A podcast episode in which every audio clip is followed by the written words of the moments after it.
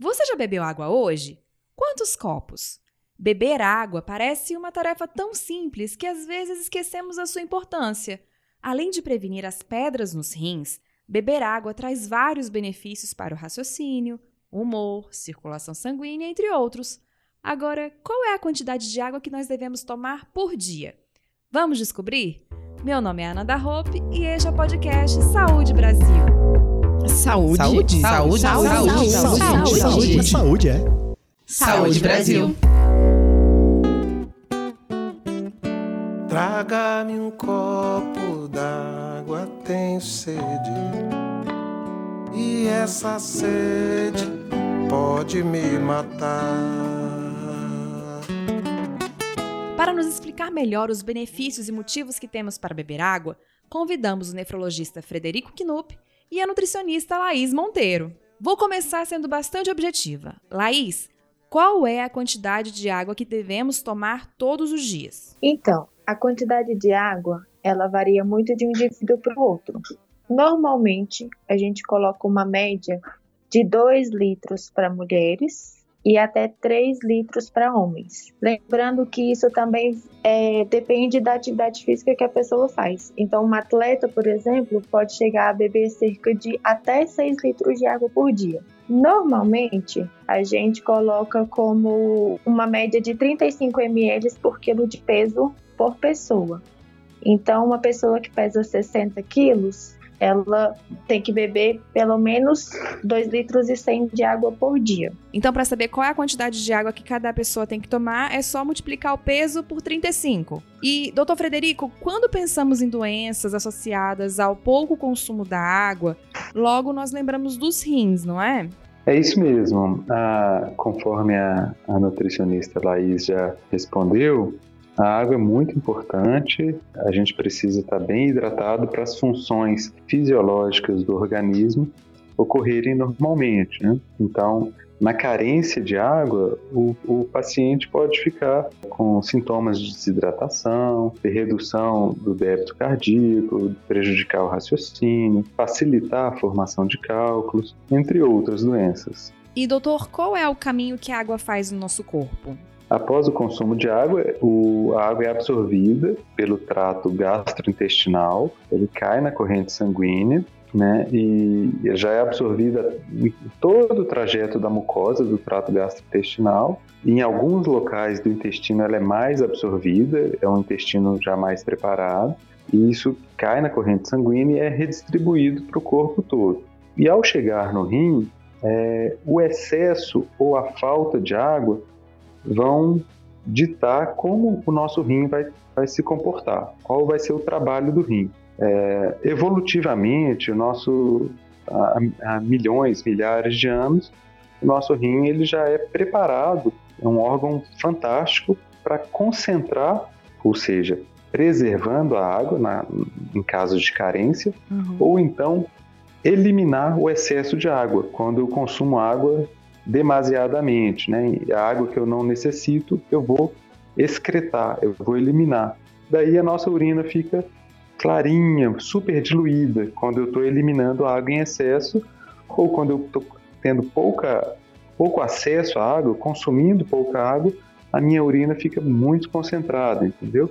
Uhum. Então o rim ele tem uma das funções do rim seria essa de preservação da água ele funciona também como um filtro até chegar a, a urina chegar na bexiga? Como é que é esse sem, caminho? Sem dúvida. Depois do eliminação do, do excesso de água ou conservação, a água ela é reabsorvida ou ela é liberada, começa a formar a urina na, na parte da medula do rim, né, onde tem pequenos túbulos microscópicos, e depois desce pela, pelo canal chamado ureter, né, que tem é, e esse ureter chega até a bexiga. E aí a urina é armazenada e quando a bexiga está repleta ou cheia, é liberada para micção, para urina, né? E não é bom segurar o xixi, então, né, doutor? Não, não é bom. A gente deve respeitar a, a, a vontade de urinar, né? Então, se o, o paciente que segura a, a vontade, não, não, não tem a micção no horário adequado, isso pode aumentar a chance, especialmente na mulher, aumentar a chance de infecção urinária. Então, sempre que tiver vontade e tiver acesso a um, a um banheiro, deve eh, respeitar é, essa vontade.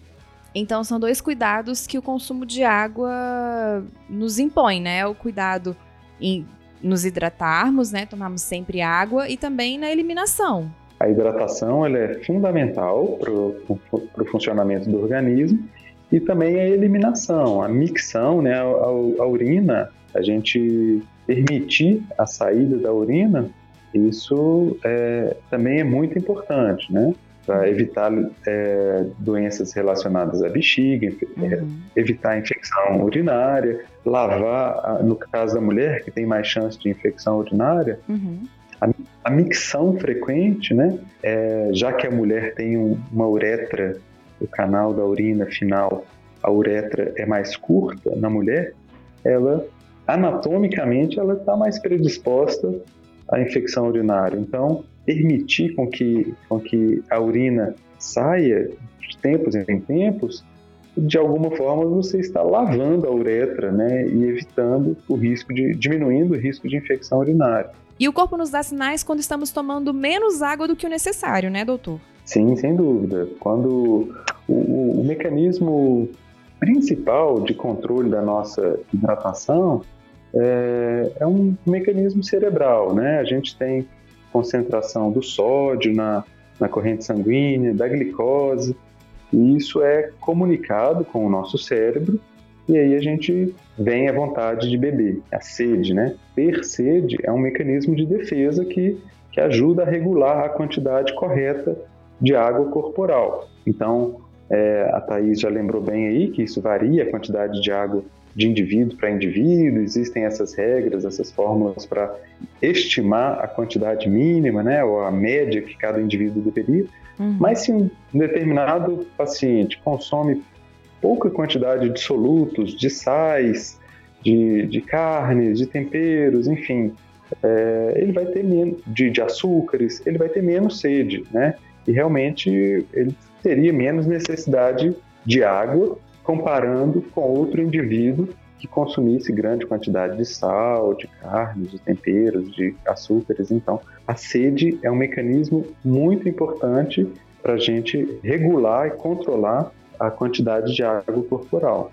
E Laís, a gente tem que beber água ou podem ser outros líquidos? Então, como o doutor Frederico acabou de comentar, a água ela está presente também em alguns alimentos, uhum. não só nos líquidos em geral.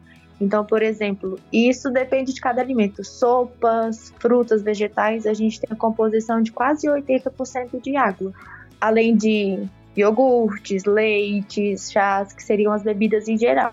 Só que acaba que a absorção é menor do que quando comparado com a água propriamente dita. Então, pode ser feita essa substituição? Usar outros líquidos? Pode mas nenhum deles vai substituir a água 100%, porque o corpo vai acabar pedindo água de outras formas, então ele vai acabar sinalizando. E principalmente quando a gente às vezes ingere algum alimento mais salgado, como o Dr. Frederico estava falando, né? Ou mais doce, é importante a gente, de repente, complementar é, essa bebida como um isotônico, que tem bastante sódio, ou um refrigerante que tem sódio e açúcar, e tomar água também, né? Para tentar diluir essas substâncias ou, ou não? Exatamente, justamente para voltar ao equilíbrio, porque a tendência do corpo é justamente o equilíbrio. Quando a gente tem uma refeição muito doce, acaba desequilibrando e aí a água vai entrar nesse princípio de voltar ao homeostase inicial do corpo. E tem gente que tem um pouco de dificuldade de lembrar de tomar água. É, você tem alguma dica, doutor Frederico, para as pessoas lembrarem de tomar água ou fazerem alguma substituição? Laís, tem água saborizada também, né? Que é uma opção, às vezes, saudável para complementar a ingestão de água, né? Exatamente. Por quê? Porque com sabor, então dá pra gente colocar frutas, pedaço de abacaxi, limão. É mais fácil a pessoa sentir prazer em tomar água. Muitos dos pacientes eles relatam, ah, mas a água não tem gosto. Mas a água justamente ela não tem que ter gosto, né? E hoje a gente conta ainda com a tecnologia, então tem aplicativos que você consegue colocar e ele te lembra de beber água a cada 30 minutos ou a cada uma hora. Normalmente, antes de fazer uma refeição, toma um copo com água, porque é um momento mais fácil e eu vou garantir que ele beba pelo menos cinco copos de água por dia, sendo que ele vai estar sempre tomando um antes de cada refeição. E doutor Frederico, o senhor tem alguma dica para quem tem dificuldade de tomar água? É, é, eu acho que essa dica do aplicativo, né, é, é muito interessante, a Laís lembrou bem. É comum idosos perdendo o mecanismo da sede, ter, consumir pouca água, e os filhos frequentemente se lembram, né, ficam lembrando o, os pais né, idosos para consumir mais água. É, ter um copo perto da cama, uma garrafinha de água, né, ter o acesso a um filtro, são medidas interessantes para a pessoa estar tá sempre lembrando, sempre estimulado. E claro, eu acho que acima de tudo, é, consumir água, ele pode ser também um hábito, né? A pessoa estar bem hidratada, com o tempo ela, ela é treinada, ela é condicionada e se acostuma a beber é, água, mesmo que ela ela, ah, não, mas eu não gosto, como a Thaís comentou ali, né, que alguns pacientes reclamam, ah, não tem, não tem gosto, e realmente a água não, não tem gosto, não, não, não deve, não deve ter, ter né? né? Sim. Exato. Então, é, o, o, paciente, à medida que ele, ele vai acostumando, deixando de tomar refrigerante, deixando de tomar sucos é, é, artificialmente adotados, ele vai se acostumando, se adaptando a, a e retomando o prazer é, de consumir água. E a gente tem usado até a própria água com gás e limão, né, para substituir o refrigerante. Então é uma dica que normalmente eu sempre dou para os pacientes, ou os que são viciadíssimos, ou os que já estão tentando reduzir o consumo de uma forma mais frequente. E, doutor Frederico, o senhor falou que os idosos eles têm uma diminuição no mecanismo da sede. É, então, isso a gente pode ir perdendo com o passar dos anos? É, isso pode, pode perder, sim. Não é, não é extremamente comum, mas é, é esperado. A gente pode, mesmo o idoso que não tem um quadro de demência, um quadro um Alzheimer ou que tenha tido um AVC, esses aí é mais comum ainda, mas o idoso sem essas condições, ele também ele tende a beber é, a ter menos sede, né? E tende a beber menos água. É um indivíduo que fica mais sujeito, mais suscetível à, à desidratação, especialmente em épocas de calor e seca. Então aí que tem que ser reforçado mesmo o aumento do consumo de água. Sim, e no caso das crianças, né? É, às vezes elas ainda estão descobrindo o que, que é a sede, o que, que é a fome, o que é a tristeza, o que é a alegria. E isso acontece também, os pais e os cuidadores precisam ter mais atenção para oferecer água com mais constância para as crianças, não? Perfeito. É, a criança tem que, tem que ter acesso e tem que ser oferecido com frequência a água, tem que acostumar a tomar água desde cedo, né? Ao invés de da criança, da gente oferecer é, um suco de uva integral para a criança, aquele excesso de frutose, de açúcar é, mesmo que seja um açúcar da fruta, é, aquele suco super concentrado, é, a gente tem que oferecer água pura para a criança mesmo, né, para ele se hidratar. Então, é, é exatamente isso. Assim, a criança também ela gasta muito, é muito ativa, né? Uhum. E, e, a gente precisa estar tá sempre é, oferecendo e a criança tem que aprender também, claro, ela tem os mecanismos fisiológicos, ela tem a sede intacta, perfeita, ela vai ter sede, mas a gente não pode confundir a sede dele e, oferecer um suco, um refrigerante, quando uhum. na verdade a gente deve, deveria oferecer é água pura mesmo. Acaba criando um mau hábito, né? Exatamente, exato. E aí depois dá trabalho para a doutora Laís. Depois a Laís tem que atender no consultório e ensinar a deixar o refrigerante, o suco de lado e optar pela água. Exatamente. E fazer essa substituição depois fica difícil, viu? É isso aí. E a água é um bem precioso. Precisamos cuidar bem dela no nosso ambiente e para o nosso consumo. Esperamos que a nossa conversa tenha te dado sede. E vale lembrar, Além de beber bastante água, busque criar e manter hábitos saudáveis, como a prática regular de exercícios físicos e uma alimentação variada e rica em alimentos frescos, como frutas, vegetais, com pouca gordura e pouco sal. Quer se alimentar melhor? Confira as nossas dicas no saudebrasilportal.com.br. Agradecemos a participação da nutricionista Laís Monteiro e do nefrologista Frederico Knupp e a você, ouvinte, pela companhia. Até o próximo episódio do podcast Saúde Brasil.